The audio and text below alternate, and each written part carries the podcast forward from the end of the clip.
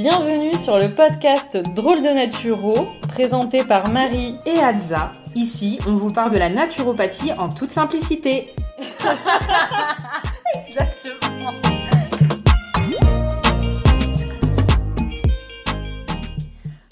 Bonjour à tous, on est ravis de vous retrouver pour ce nouvel épisode de Drôle de Naturo. Salut Marie Salut Adza Ça va? Ça va et toi? Bah ouais, ça va. On va continuer notre petit euh, point euh, sur le stress qu'on a commencé en faisant un petit focus sur la phytologie, donc sur les plantes. Eh oui, oui. Donc, pour commencer, on va vous parler des plantes adaptogènes dont on avait commencé à faire un petit topo dans le podcast sur le stress. Donc là, on va s'y attarder un petit peu plus. Avant tout, on voudrait vraiment vous préciser que dans toutes les recommandations que l'on vous donne au sujet de ces plantes, c'est important vraiment de se rappeler que c'est toujours euh, des recommandations individuelles. Donc là, on va vous donner un petit peu les indications globales des plantes, mais qu'après, en cas de particularité, c'est quand même important de se rapprocher d'un professionnel formé ou un professionnel de santé, notamment et surtout pour toutes les personnes qui auraient un traitement médicamenteux un problème de santé particulier pour les femmes enceintes ou allaitantes, les enfants et puis en cas de troubles euh, psychiques ou psychiatriques. Voilà, exactement. Les bases sont posées. Exactement. du coup, on va commencer avec les plantes adaptogènes et Adza va vous rappeler un petit peu euh, ce qu'est une plante adaptogène. Et, euh, et puis, on va commencer à vous en citer quelques-unes. C'est ça. Donc, pour rappel, les plantes adaptogènes, ce sont donc des plantes qui vont être harmonisantes et qui vont augmenter finalement la capacité de l'organisme à combattre les différents stress, quelle qu'en soit l'origine. Ça peut être des stress d'origine physique, suite par exemple à une blessure, ça peut être chimique ou ça peut être biologique. Et donc finalement, l'action des plantes adaptogènes n'est pas spécifique, c'est vraiment une action globale. Donc on va vraiment les indiquer comme on vous l'a expliqué, dans le cadre par exemple de périodes de stress, de fatigue, d'asthénie ou de périodes de convalescence après par exemple une maladie ou qu'on est en récupération. Est-ce que, Adza, tu peux nous rappeler ce qu'est l'asthénie? Oui, pardon. Donc l'asthénie, c'est quand on a un état de fatigue générale et qui est plus important qu'une simple fatigue. Donc c'est une fatigue qui va durer longtemps et qui vraiment euh, bah, nous pose question. On se rend compte qu'il y a quelque chose qui n'est pas normal. Donc on est vraiment dans un état qu'on va dire asthénique. Voilà. Et si c'est euh, quelque chose qui dure l'asthénie, il faut penser à consulter votre médecin. Exactement, pour s'assurer qu'il n'y a pas effectivement un trouble médical euh, plus important et que ce ne serait pas uniquement lié à votre euh, niveau de stress, par exemple. Voilà, alors on commence tout de suite avec la première plante. Adaptogène, ma préférée, enfin je dis ma préférée parce que c'est celle que j'utilise souvent. Euh, parce que je trouve qu'elle est simple d'utilisation et qu'en même temps elle a un effet euh, assez large. Donc ça va être la rhodiole. Donc la rhodiole, on va l'utiliser donc en cas de stress, comme on vous l'a dit, en cas de fatigue. Elle va permettre d'augmenter la concentration et d'augmenter les fonctions euh, cérébrales et cognitives. Elle va vraiment agir sur le psychisme et elle va permettre d'équilibrer l'humeur. Et évidemment, elle va avoir du coup aussi un effet sur le sommeil, notamment en améliorant le sommeil profond. Donc on va vraiment utiliser la rhodiole euh, lorsque par exemple on est dans une période de surmenage intellectuel. Donc ça peut être par exemple lorsqu'on fait des études ou lorsqu'on est dans un boulot qui nous demande vraiment d'être euh, beaucoup concentré et que du coup on utilise beaucoup nos capacités euh, intellectuelles. Mais ça peut être aussi dans le cadre par exemple d'une préparation physique et sportive. On va passer un concours ou on a une épreuve sportive à passer pour augmenter nos capacités physiques et psychiques. La rhodiole va être magique. Donc la rhodiole, on va plutôt la prendre le matin parce que du coup, comme je disais, elle a un effet vraiment sur la concentration, sur le psychisme. Elle va nous permettre vraiment d'être euh, plus tonique aussi. Donc on va plutôt la prendre le matin pour qu'elle ne perturbe pas le sommeil et au contraire, en fait, elle va même soutenir le sommeil, comme je vous l'ai expliqué. La rhodiole, elle peut être utilisée en gélule, euh, en décoction, puisqu'en fait, c'est plutôt la racine qu'on va utiliser, et en teinture mère. Donc d'ailleurs, à ce propos, Marie, pour ceux qui ne sauraient pas, est-ce que tu peux nous expliquer c'est quoi la différence entre une décoction et une infusion et peut-être comment on, prépare euh, ces préparations de plantes? Alors du coup, l'infusion, c'est quand on va euh, faire infuser la partie tendre des plantes, donc ça va être les feuilles, les fleurs. Et euh, on va parler de décoction quand on va utiliser plutôt la racine ou des parties qui seraient un peu plus, euh, dures en fait, racine, écorce, etc., etc. Pour préparer une infusion, vous allez utiliser de l'eau autour de 80 degrés, donc on va dire à peu près quand l'eau elle commence à frémir. Vous allez verser l'eau bouillante sur vos plantes, couvrir et laisser infuser entre 5 à 10 minutes ou plus, suivant euh, le conseil euh, ou la concentration de la plante. Après, il y a des plantes, plus on fait infuser, plus elles sont fortes, donc aussi au goût.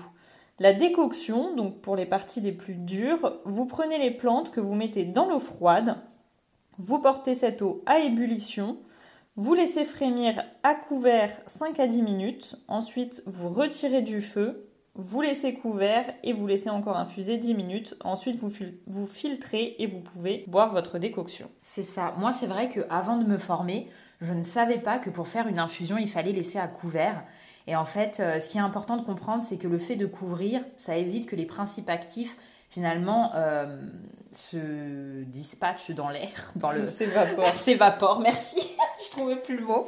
Donc voilà, c'est pour ça que c'est important de couvrir et c'est là où par exemple les tasses euh, façon théière avec le petit euh, le petit couvercle, le petit couvercle, c'est l'idéal. Ce qui est aussi important de savoir, notamment dans les infusions, quand vous allez les acheter en magasin ou voilà, c'est qu'il y a quand même un dosage de plantes à respecter et qu'il faut un certain nombre de grammes euh, pour que la plante soit euh, ce qu'on va dire appeler médicinale, enfin en tout cas qu'elle ait une action.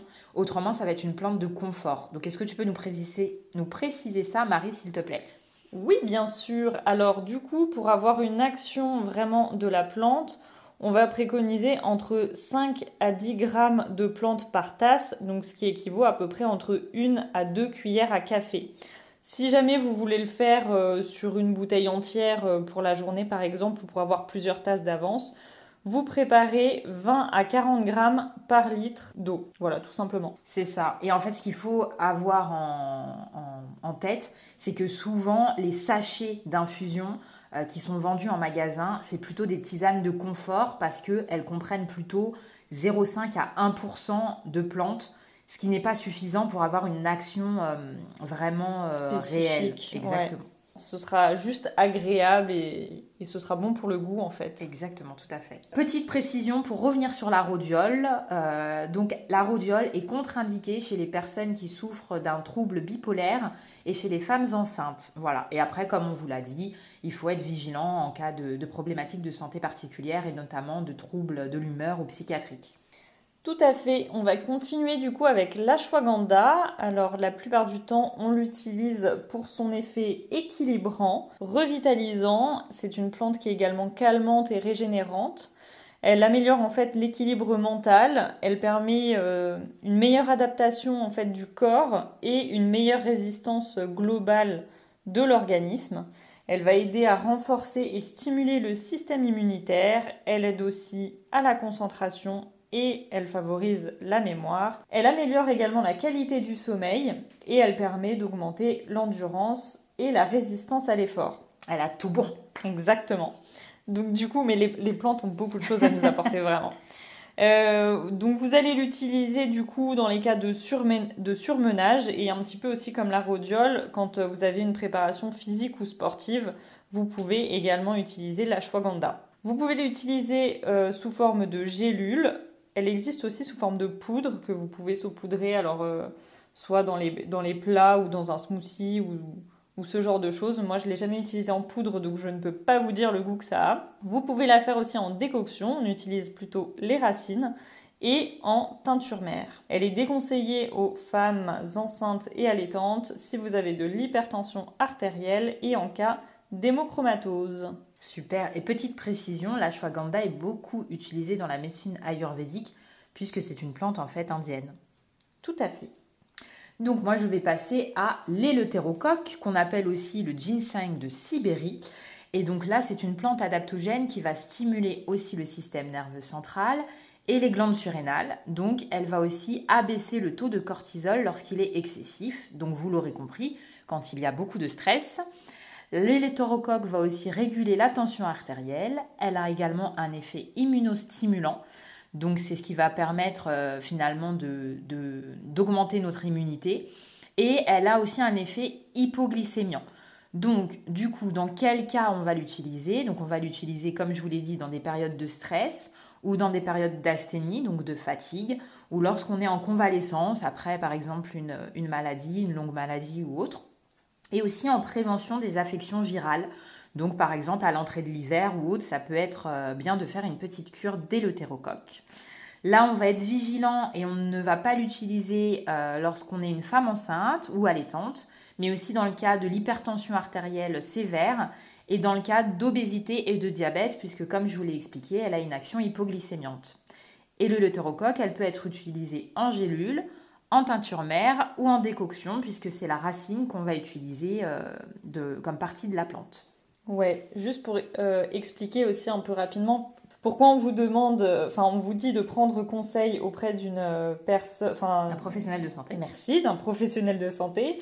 Euh, c'est parce que cette plante-là, donc en l'occurrence, là on était sur l'éleutérocoque, oui, elle a un effet hypoglycémiant, donc ça permet d'abaisser la glycémie, mais si vous êtes déjà en traitement pour du diabète, vous avez déjà un traitement hypoglycémiant. Donc vous rajoutez de l'hypoglycémiant sur de l'hypoglycémiant et c'est pour ça que ça peut être néfaste. Alors surtout, vous n'arrêtez pas un traitement que vous avez en cours d'utilisation. On vous recommande de, demander l'avis d'un professionnel de santé de toute façon à chaque fois et de ne pas vous automédiquer. Exactement.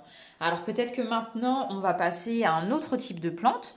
Donc là, on va clôturer les plantes adaptogènes et on va maintenant vous parler un petit peu des plantes qui agissent sur le stress et en particulier sur les troubles du sommeil qui en découlent. Tout à fait, puisque on le disait dans notre précédent épisode sur la gestion du stress, n'hésitez pas à l'écouter si ce n'est pas encore fait. Donc du coup, le stress, ça peut euh, entraîner des troubles du sommeil. Alors, la première plante qu'on peut vous citer en cas de stress et de sommeil difficile, c'est la passiflore. Donc la passiflore, on va utiliser plutôt la fleur. C'est une plante qui est sédative, sans somnolence, elle est calmante, elle est également antispasmodique. Donc vous pouvez l'utiliser en cas d'anxiété, de troubles du sommeil, forcément, c'est le, thème. Euh, vous pouvez l'utiliser également comme elle est antispasmodique en cas de somatisation digestive. C'est-à-dire que si jamais le stress vous occasionne des troubles digestifs, on en parlera aussi un petit peu après parce qu'il y a d'autres plantes, vous pouvez également utiliser la passiflore. La passiflore, vous pouvez l'utiliser en infusion. En teinture mère, ça se trouve aussi en poudre et après il y a d'autres formules, d'autres formes pardon qui existent. Ça vous les trouvez, trouverez dans les herboristeries euh, plus particulièrement et là euh, les personnes dans l'herboristerie pourront vous, vous conseiller plusieurs formes euh, les mieux adaptées à vous. Exactement. Donc moi je vais passer à la valériane. Donc la valériane, c'est une plante qui est hypnotique, neurosédative, elle est également anxiolytique et antispasmodique. Donc la valériane, elle peut être utilisée dans tout type d'insomnie euh, et en particulier les insomnies d'endormissement. Donc la valériane, on va utiliser euh, le rhizome. Donc c'est vrai que dans ce cadre-là, euh, si on va l'utiliser en infusion ou en décoction, ce sera plutôt des décoctions. Mais il faut savoir que c'est une plante qui sent relativement fort. Alors certaines personnes, ça ne va pas les déranger, mais pour d'autres, ça va être difficile de la consommer en décoction. Donc à ce moment-là, vous pourrez l'utiliser plutôt en gélule ou euh, en extrait de plantes standardisées pour du coup ne pas forcément euh, ressentir l'odeur euh, parce que ça peut être désagréable à boire. Et donc c'est une plante vraiment majeure pour le sommeil. Donc, dans les plantes qui peuvent vous aider aussi à réguler votre sommeil, enfin si vous avez des troubles du sommeil, vous avez l'aubépine, qui est une plante calmante et sédative. Elle est également régulatrice du système cardiovasculaire. Elle est hypotensive, anti-arithmétique. Elle est anxiolytique également. Donc vous pouvez l'utiliser ben, dans le cas de stress, de troubles du sommeil, si il y a des légers troubles, par exemple une légère hypertension, mais vraiment, euh, enfin si vous n'êtes pas sous, sous médicaments, et il faut faire euh, attention, il faut demander un avis médical en cas de troubles cardiaques et de bradycardie. Voilà. Oui, c'est ça. En fait, l'aubépine, elle est intéressante, par exemple, quand à cause du stress, on va avoir euh, des troubles cardiaques. C'est-à-dire, par exemple, ah je suis très stressée, je suis très nerveuse, et je sens que mon cœur, il s'accélère, je sens que ma tension monte, etc. Donc là, vu qu'elle a un prisme euh, cardiaque, bah, ça peut aider, mais pas dans le cadre d'une vraie pathologie cardiaque où là, il faut absolument la vie médicale. Voilà, exactement. Très très bonne précision d'Adza. Voilà pour l'aubépine. Donc moi, je vais vous parler maintenant de l'escoldia. Donc l'escoldia, euh, c'est une plante qu'on va dire du sommeil et de la douleur, puisqu'en fait, elle a euh, une action sédative, également anxiolytique, hypnotique, analgésique et antispasmodique. Donc analgésique et antispasmodique, ça veut dire qu'en gros, elle a une action sur la douleur et sur les spasmes. Donc on va utiliser l'escoldia principalement euh, pour les réveils nocturnes, notamment les insomnies vers 3-4 heures du matin. Ça peut être aussi utilisé pour les insomnies de, des personnes âgées ou des femmes en ménopause. Et lorsqu'on a un sommeil qui n'est pas réparateur, et elle est aussi très intéressante pour les enfants lorsqu'il y a une énurésie, c'est-à-dire que lorsque l'enfant euh, peut faire pipi au lit. Voilà, donc là c'était l'escoldia. Dans les plantes euh, aussi qui peuvent être calmantes, euh, il y a le, le, coquelicot et la lavande. qui sont toutes les deux, qui ont une action sur l'anxiété et la nervosité et qui sont très faciles d'action parce qu'elles n'ont vraiment pas de contre-indication donc euh, le coquelicot et la lavande, ce sont vraiment des plantes qui vont vous permettre finalement d'apaiser le système nerveux. Tout à fait, et aussi utilisables chez l'enfant. Exactement. Donc là, pareil, vous pouvez les faire en infusion, euh, ça marche très bien. Et je crois que le coquelicot, c'est très bon. J'ai jamais testé. Moi non plus, mais tout le monde dit ça. Donc je les crois. en tout cas, c'est une fleur que je trouve particulièrement jolie. Donc du coup, si on passe aux plantes qui vont nous permettre d'avoir une action sur le stress et sur le système digestif, puisque le stress peut aussi entraîner des troubles digestifs. On connaît maintenant de plus en plus cet axe cerveau-intestin via le nerf vague. Donc vous allez retrouver le tilleul qui a une action anxiolytique, sédative, antispasmodique. Donc elle va avoir une action sur le système digestif et également sur la sécrétion de la bile. Donc ça va vraiment vous aider à, mieux digérer.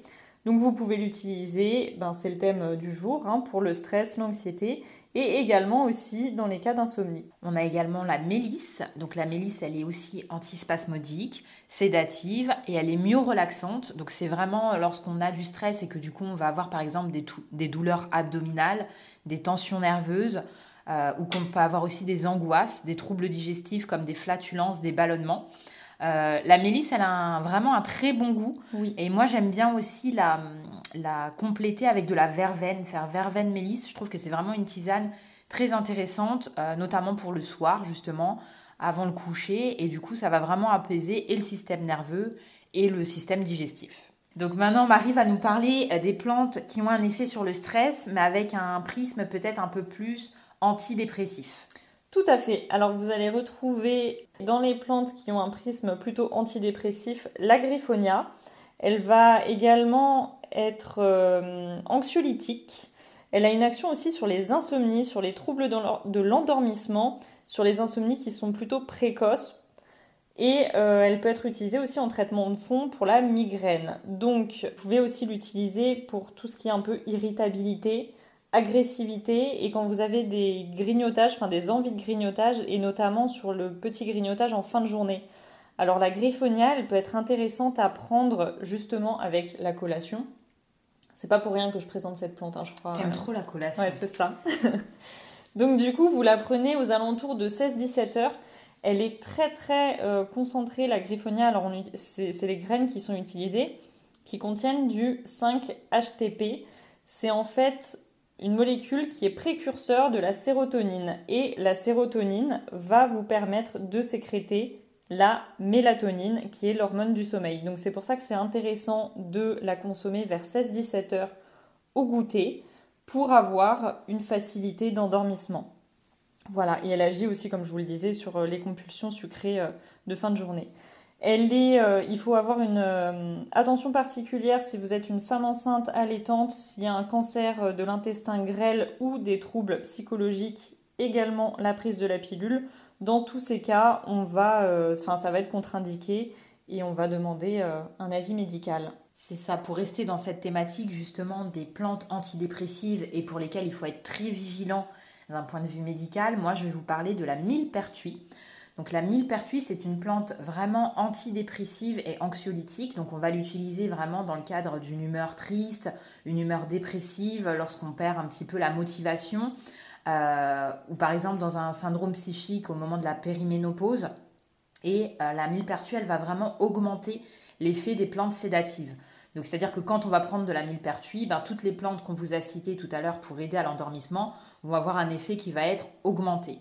Par contre, la millepertuis, il faut vraiment être très très vigilant parce qu'il y a de nombreuses interactions médicamenteuses. Elle peut vraiment annuler l'effet des traitements que vous prenez. Donc à partir du moment où vous avez un traitement, y compris une contraception, donc par exemple une pilule hormonale, il faut absolument un avis médical parce que en fait ça peut annuler l'effet de votre traitement. Donc par exemple pour quelqu'un qui ne désirerait pas une grossesse et qui prendrait du millepertuis, ce serait dommage de tomber enceinte. Donc voilà, euh, c'est une plante qui est très efficace, mais pour lequel il faut être très vigilant et demander absolument un avis médical en cas de traitement. Voilà. Et j'ai envie de faire un mini focus sur une plante qu'on retrouve en bourgeon, qui est le figuier, qui a vraiment une action sur l'axe intestin-cerveau dont je parlais tout à l'heure. Et euh, vous pouvez aussi l'associer du coup avec le tilleul. Et là, vous avez vraiment une très très belle synergie de bourgeons qui va vous aider euh, à mieux gérer le stress. Ouais, la gémothérapie, c'est top aussi. Super.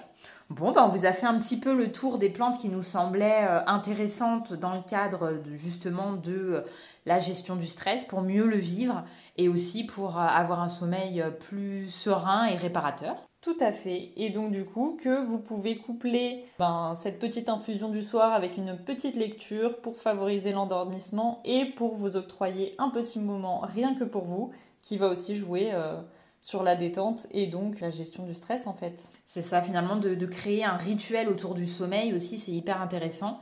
Et cette infusion, cette tisane peut en faire partie, donc je suis entièrement d'accord. Eh ben merci Marie. Eh ben merci Adza, on se retrouve dans deux semaines. À bientôt pour un nouvel épisode. Bye. Merci à tous pour votre écoute. On se retrouve dans 15 jours et en attendant, prenez soin de vous et n'oubliez pas que l'équilibre c'est la clé. À bientôt.